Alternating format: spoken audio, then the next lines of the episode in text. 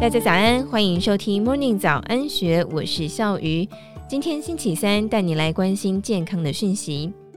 漫威超级英雄电影《黑豹》的主角查维克·博斯曼在二零一六年确诊大肠癌，四年之后，在他仅四十三岁的时候就辞世了。像他这样的国际巨星，理应能够享受全世界最棒的医疗条件，但是他还是不敌病魔离开。精确健康执行长严启伦分析，因为他发现的时候已经是第三期了。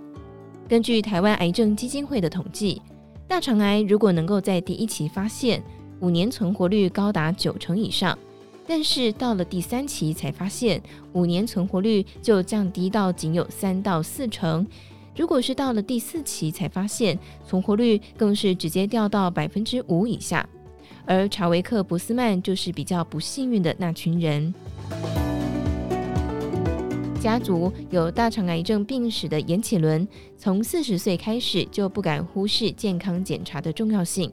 但是，只要一想到大肠镜检查得喝泻药，从肛门进行侵入性的检查，就会让人想一再拖延。还好，他在不久之后接触到了健康侦测犬，也就是所谓的嗅癌犬。他说：“只要二十 CC 的尿液，把尿液冷冻之后，找冷冻的宅配业者收货，就可以做出癌症风险评估。他们在临床实验的准确度有百分之八十六点三，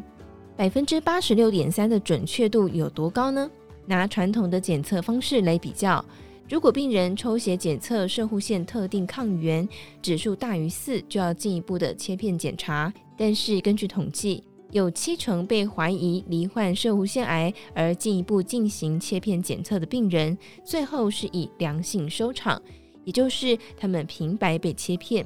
尽管后来有一种更有效的判断方式，叫做前列腺健康指数 （PHI），但是其阳性预测率仍然只有百分之四十二。此时就是气味医学大展身手的时刻。事实上，在全球发生新冠肺炎疫情之前，气味医学都还算是偏冷门。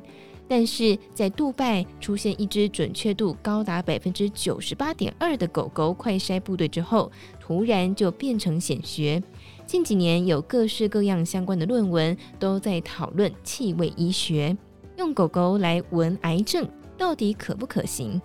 外科名医江困俊分析。正常的细胞跟癌细胞是不一样的，走的代谢路径不一样。如果人身上有癌细胞，在可挥发的代谢产物跑出来之后，一定要可挥发才有味道。那么，借由嗅觉可能是人类十几万倍的狗去闻人身上的味道，就有可能会找到癌症。目前，精确健康一共有十五只的健康侦测犬，分别可以侦测摄护腺癌、大肠癌与乳癌的风险。在拿到客户冷冻的尿液检体之后，会在解冻后分成几个小管安排检测。检测的时候，工作人员会将七个检体放置妥当，让四只健康侦测犬分别进行两轮的检测。这些训练有素的狗狗，在闻到可能有癌细胞或其代谢物气味的检体时候，会在检体旁坐下。四只健康侦测犬分次进行两轮的检测。每次有狗狗坐下，就会累计一分，因此客户罹癌风险的评估报告分数会落在零到八分之间，依照分数的区间进行后续检查追踪或是安排挂号。对此，奇美医院泌尿外科主任黄冠华指出，他并不觉得狗狗能够替代现在所有泌尿道上皮癌检测的情况。原则上，狗狗是一个检测的工具，但是不是确诊的工具。不过，可不是所有的狗狗都能够担当健康侦测犬的重责大任。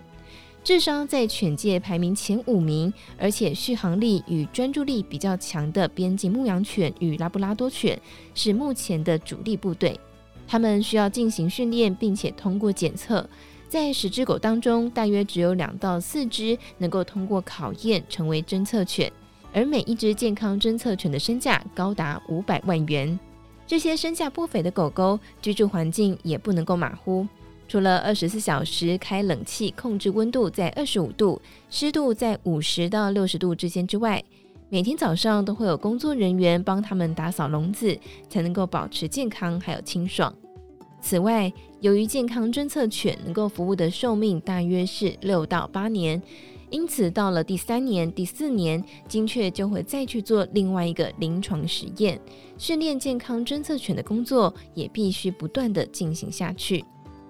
除了已经完成临床实验的泌尿上皮癌，目前精确健康正针对大肠癌与乳癌来进行临床实验，未来也期待能够将触角延伸到胰脏癌等不同的癌别，希望在病患罹患的早期，甚至在罹癌之前就能够发现相关的风险，以免错失治疗黄金期。严启伦表示，他期许自家健康侦测犬可以帮到大家这件事。以上内容出自《金周刊》，更多精彩内容也欢迎你参考资讯栏。祝福您有美好的一天，我们明天见，拜拜。